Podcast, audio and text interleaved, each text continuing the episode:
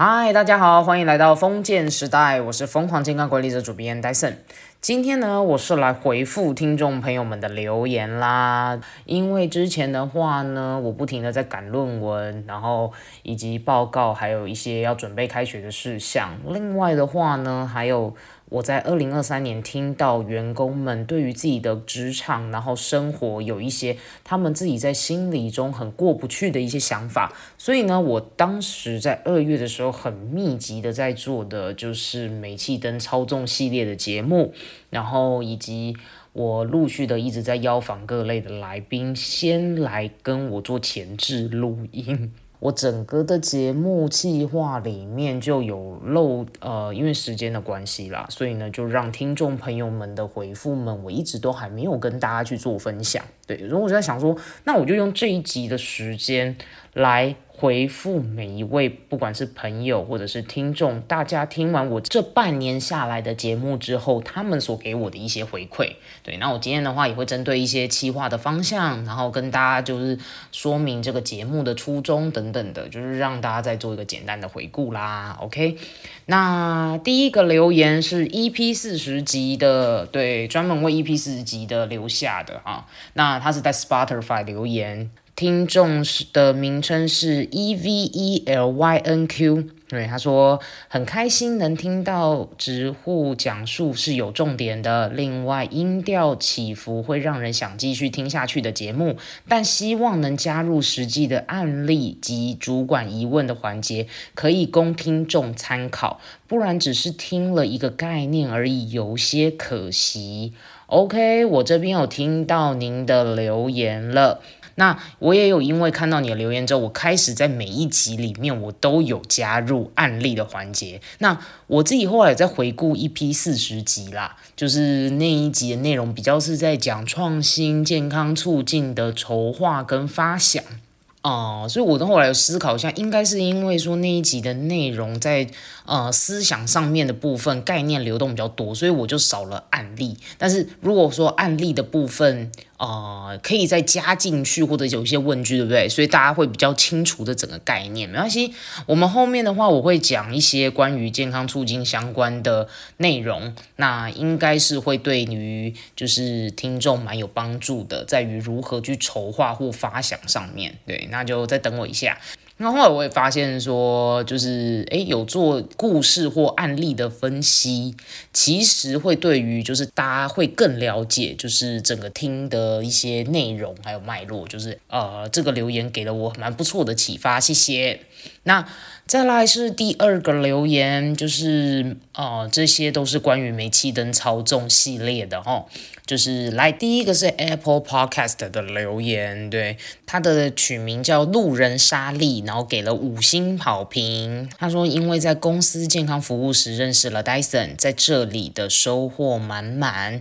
就是很开心可以在就是封建时代节目里面听到 Dyson 分享煤气灯操纵，并且分享不同的观点以及解决之道。很精彩的是 Dyson 的。个案分享，让我知道许多人也在默默努力复健之路。然后感谢你的陪伴，期待你的更多分享。OK，其实我看到这一。个留言的时候，我自己的心情是非常的触动的，对，因为呢，我在做这一些系列，真的就是为你们做的。我知道你们在不管是职场或者是生活当中都很辛苦，然后，所以我才会想说，煤气灯操纵一直以来在很多的节节目上面都有在陆陆续有在讲，就 PUA 嘛，但是呢都没有。一个更系统化的来思考，说就是那如果真的发生了，那我后续上应该要怎么应应或怎么处理，然后甚至是到最后我如何的去强健自己到复健之路。所以我就真的一集一集一集，不只是在部落格上面听档上面，我都很认真的想要把这个概念可以说好整理完。那我就很感谢路人莎莉给我的留言，真的很感谢你。我跟时候看完留言的时候，我就立刻。立刻赖给我先生，就是哎，你看，你看，有人留言，就是虽然这个节目的方向一直以来都是非常的佛系，但是你看，还是有人看了之后觉得非常有收获的，对，然后我先生也觉得很赞，所以我真的很谢谢莎莉为我留言。对，那另外的话，针对煤气灯操纵的部分，也有外国朋友们留言，他的名字就叫呃 AI。他说：“我建议每个人多来看一下这个部落格里面各种系列。”他说：“里面会有很多你很有兴趣的内容。”哇，谢谢你。对，就是我真的就是每一次在想我的，不管是。部落格或节目的企划，我都很认真在思考什么东西。其实，如果大家真的愿意点进去、按进去看、听进去，它其实真的有很多很多，就是啊，生命啊，生活上面，我我们在生活中如何去强健自己内在的一个很重要的一个些元素。对，谢谢，就是帮我点出来这样。那另外的话，还有一些其他听众朋友们的留言，像是有一位是 Peggy Liu，他说每次透过 Dyson 的介绍，发掘出不同的宝藏，每个小角落里的大人物，好喜欢。OK，哎，我那时候看到这则留言的时候，我感动的都要掉眼泪了，因为呢这一篇留言真的很如实的在说。啊，很如实的在说，我在做这个节目里面，我为何就是我访谈人物的一些气话，是他帮我点出来了，就是谢谢你听得懂呢，就是看得懂，就是我在做气话的时候，我并不是这么的 care，就是这一个人他的流量、他的名声，而是我在意的是每一个人的生命故事里面都有一个我们可以听到的精华，对，所以我真的。觉得谢谢这位听众啊，让我很就是更加的坚信，就是我我应该要持续的在，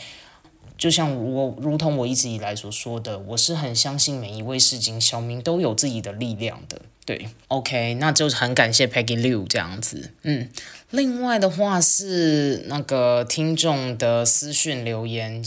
像是苏亚倩。OK，S U Y A C H E N 舒亚圈这样子，他说戴戴森因缘机会下收听了您的节目《封建时代》，进入之后就直接成为你的小粉丝啦，我完全的惊艳，那我会继续的支持你，你好棒。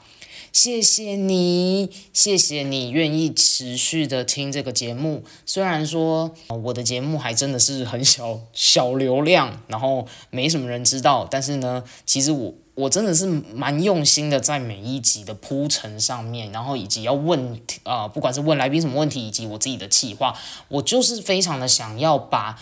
内在素质。以及韧性的强大，另外还有一些健康促进的议题，可以更接地气的给大家。对，所以呢，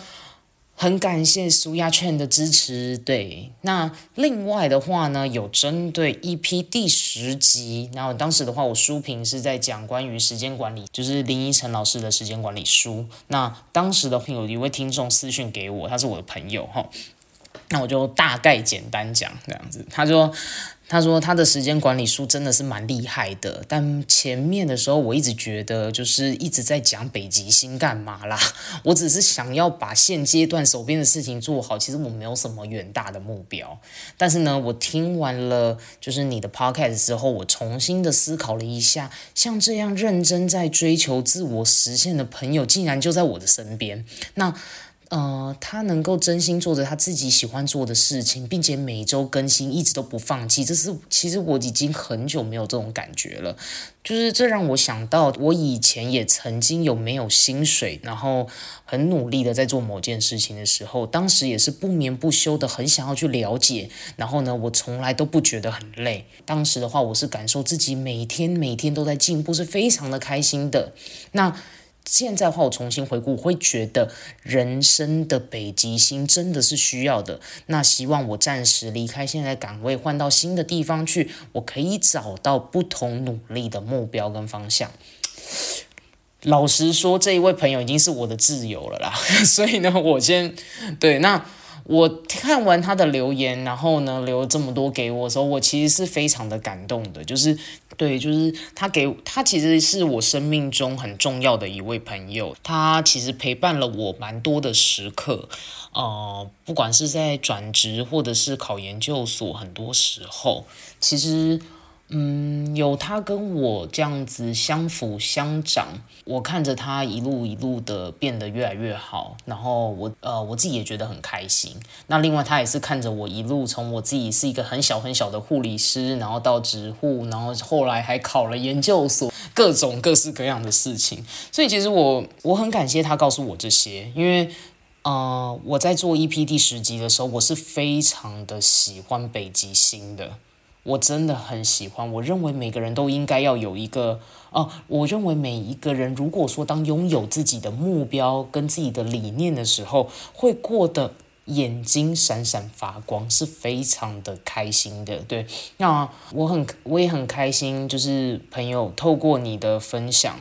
这一集一批第十集，让你重新的去知道，就是。啊，北极星啊，重新去思考你自己的生活，就是这对我来说也是一个很大的激励，就是谢谢你啦，这一位。OK，下一位是私讯，也是我的朋友，就是他是 C H I A N G，他说呜呜呜呜呜呜呜，就是有点哭泣声的感觉。他说每一字每一句都好有意义呀。他说真的觉得很棒，而且呢。啊，愿意让人持续的收听下去。对我当时的话，看到这一则留言的时候，我也是很激励的啦。对，呃，因为很多的时候我没有办法用文字跟你们表达的那么好，就是我心中的那种感动。所以呢，我就是用这一集的部分来告诉大家，就是当你们愿意私讯给我，或者是直接留在节目上给我五星评分的。我都会非常的感动，很有感，对，所以呢，我真的也是很谢谢你们，对，很谢谢 C H I A N G 这样给我一个这样子的回馈，谢谢。那另外的话呢，最后一位是他是少。对，从 EP 的他从很前面就一路听到后面了，然后每一次只要有那个他觉得很有感觉，他就会私讯我告诉我，然后每一次看完我都觉得哇，真的是看了心情就是会。燃起一种很开心的感觉，对，就是他最有感触。他有跟我讲几集，哈，第一个是 EP 第三集，他说你的访谈可以化解歧视，然后我觉得这是很了不起的一个能力。另外的话是戴老师那集真的让我觉得很触动。如果我那一天没有听那一集 Podcast，我永远都不会知道为什么在少子化的世代还会有人想要当老师。那为什么代理老师他不去考正职？那是考不到吗？有多难考？对于这一些访谈，然后消除了大众们对各行各业还有不同族群的一些歧视，我觉得这真的是一股很不可思议的力量诶，我很喜欢。OK，我真的很感谢 我的就是这位听众。如果你在这边，我真的呼吁你，你真的每一次你的私讯都是我很大强心丸，这样讲会不会太夸张？可是我真的觉得我很感谢，就是。因为我一直以来，我一直以来，我一直以来所要写我做的访谈节目，就不完全不只只是想要去访谈成功人士，而是我非常在意这些人每一位市井小民，甚至是已经有成就的人，他是如何在内心中长出他的那颗强心脏，他是如何去克服那些问题的。所以呢，其实每一个人活在这个世界上面都不是那么的容易的。所以呢，不管是各行各业，他有没有功成名就，是不是就是那个倍儿棒的成就？对我来说，我会认为，其实每一个行业都有自己艰苦跟艰辛、不容易，而且很厉害的地方。所以这才是为何之所以我一直以来都很想要去邀访各类的来宾去。看看他们为何能持续撑下来，并且呢，愿意去把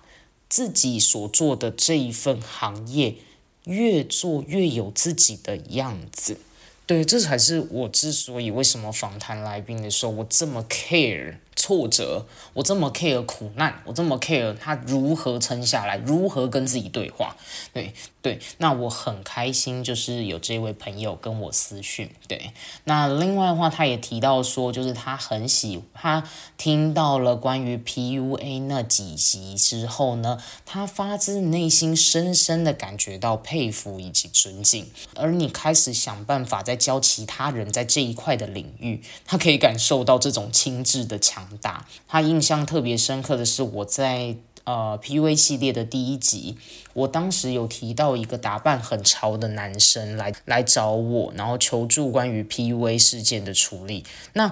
当时的话，他我他说他不确定我后来是怎么劝他来改善这个问题的。你是懂得他的痛苦的，所以呢，透过一个有点像过来人的感觉来来。跟他对话的时候，我相信他会对于我们的一些沟通跟交流之后，会变得是更有信心的。那也相信就是说自己总有一天能够撑过啊。那我在这边就来讲一下，其实当时那一位就是时髦小子，到后来我其实我有帮他点出问题，有帮他辨别，然后我有帮他整理，就是大概会有的一些动机跟。呃，目的等等的，但是我并没有告诉他那么详确的复原的到疗愈，对，所以呢，但也是因为他，然后跟后来我又有遇到几位个案，都是同样煤气灯操纵的问题，所以我才会真的很认真的决定要把这一个部分做一系列的内容，然后直接分享出来，因为我真的是觉得这件事情对大家来讲真的是太痛苦了。对，然后另外的话呢，是我当时的话，只要是有遇到个案，然后个案在跟我提到关于自己被 PUA 的整个些事件之后，总之我就是将我自己心中觉得读了会很有感的一些，不管是文章或者是书籍，我就是直接就 send 给他们。其实我真的觉得书籍不不管是听书或者是读书，它其实都会改变我们一个人看待世界跟看待自己的方式。对，那就有点像说的再抽象一点，就是扩大你的认知嘛，扩大你的认知的那个局限性。对，它会让你变得你的脑袋转变得很开，然后你开始知道你自己好像。不是一个人，有一个人也曾经有过类似的经验，或者是他是如何的去化解这些问题。所以说，其实我觉得看书真的是对我们自己的人生当中真的是帮助无限呐。对，那留言就说到这边啦。那呃，其他的听众朋友们给的讯息也有给说，就是很棒啊，持续加油啊，等等的。OK，那我真的很感谢大家给我的一些支持。那另外的话呢，上上面我有念到都是我很有感触的内容啦，所以我挑了几篇来给大家做分享，这样子。那这些朋友们都让我看到了一件事情，是虽然我的节目计划一直以来都不是很拼流量，也不是走什么成功学赚大钱等等的，但我很确定的一件事情是，我经历了这么三十多年来的岁月。里面其实我看到了，大家常常看到的都是一些成功者很敬佩，然后他是怎么样做到这些事情的，然后看到的都是那功成名就的那个时候。其实有时候大家会认为他真的运气很好，他真的运气很好。我必须老实讲，我觉得运气是真的也是有，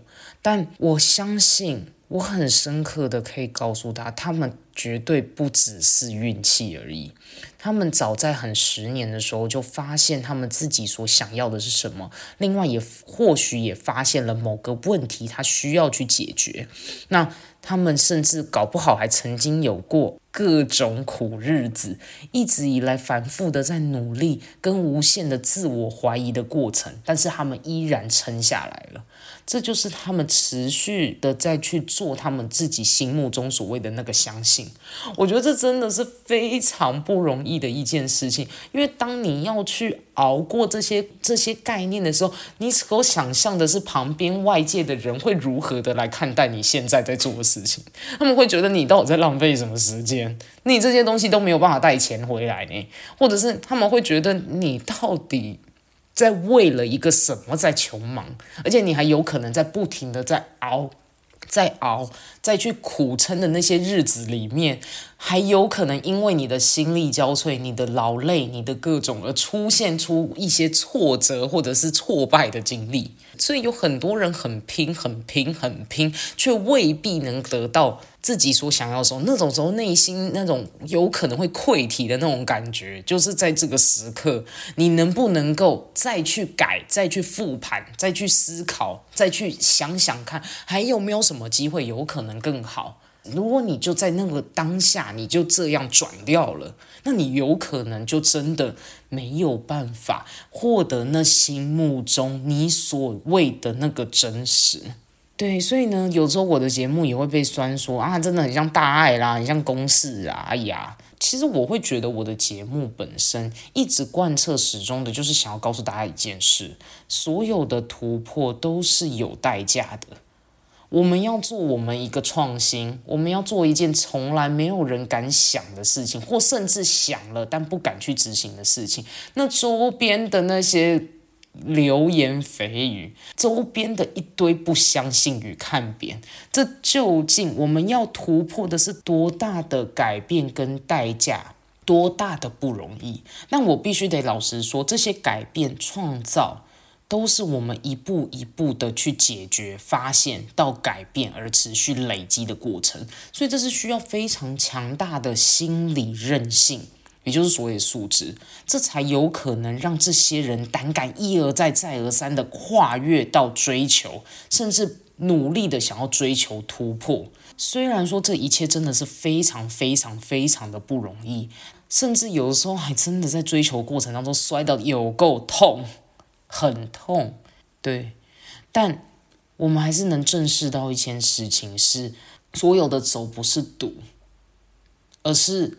这一步一步一步，我们是如何在复盘自己，找到自己的局限，去改变这些好像走错的过程，然后甚至还有可能要改变航道，慢慢的去走向跟自己最调频的那条路。所以这是需要非常多的精神喊话，甚至是心理韧性的。所以我跟你讲，这个节目绝对不是什么心灵成长鸡汤型，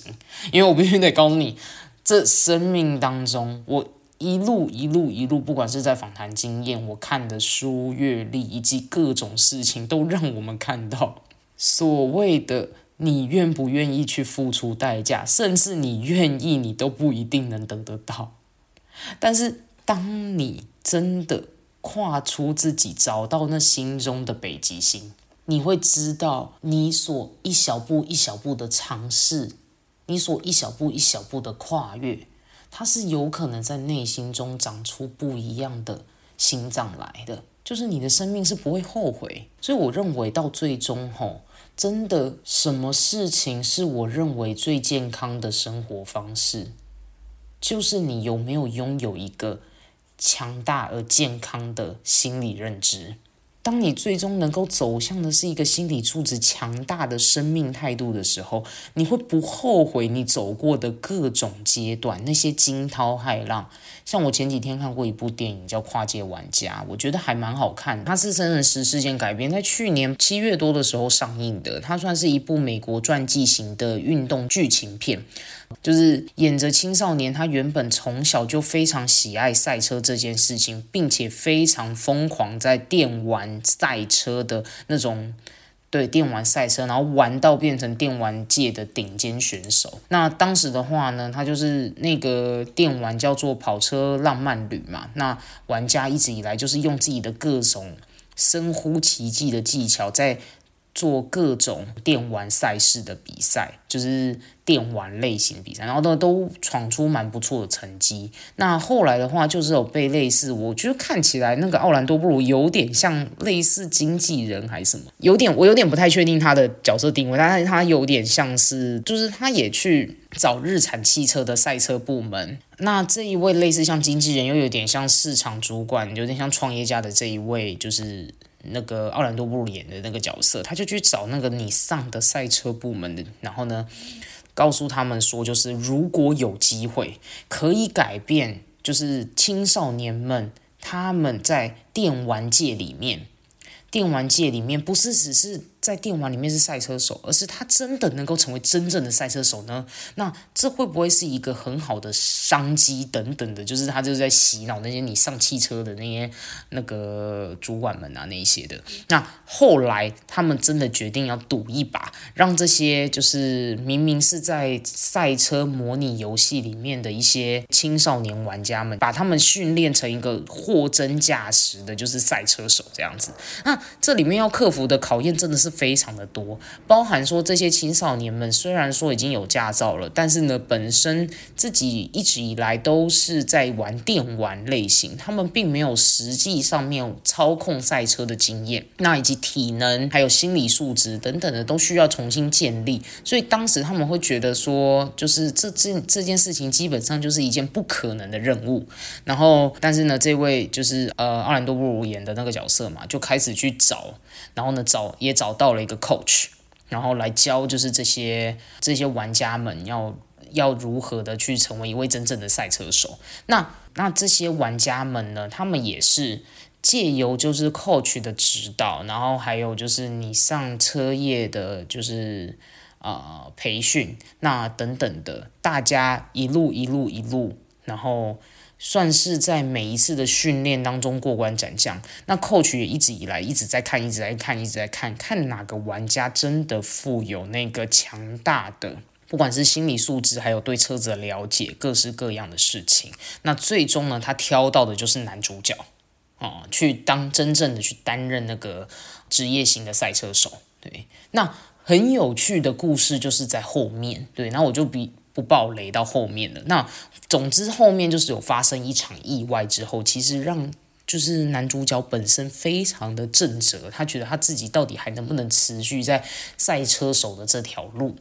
对，因为他后来的确是受了很多训练，然后他也决定。呃，要很努力的去攀上就是赛车之巅嘛，但是呢，他就是在这个要攀还在攀爬的过程当中，就遇到了一个在赛车界里面非常可怕的意外事件，这让他就是开始陷入一个非常痛苦的循环。我觉得这真的是要能突破那件事情，必须要非常强大的心脏，跟旁边的陪伴，还有旁边的那一些。不管是 coach 也好，然后支持他的人也好，是相信他能做得到的。这当那个时候的那个当下，他自己也没有办法想象他自己会是什么模样，他也没有办法想象自己到底能不能克服。对，然后后来他真的就是透过不管是旁边的陪伴，然后讲话，然后 coach 跟他讲了一个故事，他真的就在最后那一场很难的赛事，而有了那个。完全不同的自己，我觉得这个故事我真的很建议大家真的可以去看一下《跨界玩家》，非常的很特别的一个故事。那这整个这样子看完之后，其实让我看到的就是一个人他能不能够去冲破那个心中的局限，冲破自己的价值观，冲破那内心的限制，他是需要非常强大的心理素质，他才能够去顶过那些。重重的难关的，就我觉得还蛮好看的，因为他对原本是很疯，在大家在一开始在看的时候，他都觉得他是一个很疯狂的，一直在玩电玩。全部的家人们对他的声浪也都觉得，哦，我的妈呀，你可以不要一直沉迷于电玩吗？等等的。但后来他就真的成为了一个真实的赛车手。那当然，你要说他有运气嘛？对他也有运气。对，那他也有实力吗？他也有实力。那他能不能够真的成为那个顶尖，还要看他的心理素质有没有办法让他顶得到那个地方。就这样。刚好前两天看到的，所以我就特别的激动了一下。OK，那后续呢？其实我在我自己的布洛格文章里面，我也看到蛮多啊护理师或者是其他的朋友们，其实看到了关于转职篇、怀孕转职，还有一些护理的面试等等的一些相关的文章，还有健康促进类型文章，浏览率真的是蛮高的。我每周大概有一百。一百多到一百五十多人次，就是在观看，对，所以我觉得应该是可以来做一系列类似像这样子的内容，让大家可以来理解一下转职的心法、面试的整理，那还有一些筹划健康促进的一些内容。对，那健康促进就一直以来是我很有兴趣的部分嘛。如何做出更接地气的健康促进，也是我一直在追求的，所以我才会跑去念书，然后啊，开始很认真的想要把做一个节目，然后然后呢做文章。那我就是很希望大家可以借由这些不一样的东西，甚至是我后面推出的活动，大家是可以真真切切的去理解所谓的健康这件事情，其实没有想象中这么难。那其实是有很多呃很有趣的地方，我们透过实践累积都可以变得更不一样。好，那我今天的简单分享就到这边结束啦，希望大家喜欢。OK，那希望大家可以持续的收听我的节目《封建时代》。另外的话，如果有听众朋友们还没有给予五星评分留言的朋友，我会不定期的来念出大家的反馈以及留言。然后另外的话，如果有朋友们有一些其他想要跟我说的，都很欢迎可以留言或者是私讯给我。对，那真的很开心，可以在这做节节目的当下，可以遇到这么多有趣的人。对，那我也很希望能够让这个节目做得长久，做得好。你们每一个人的留言以及回复，都是我非常大的定心丸。OK，那就谢谢大家的收听，让我们就一起活出健康任性，累积你的生命超能力。我们下一集再见喽，拜拜。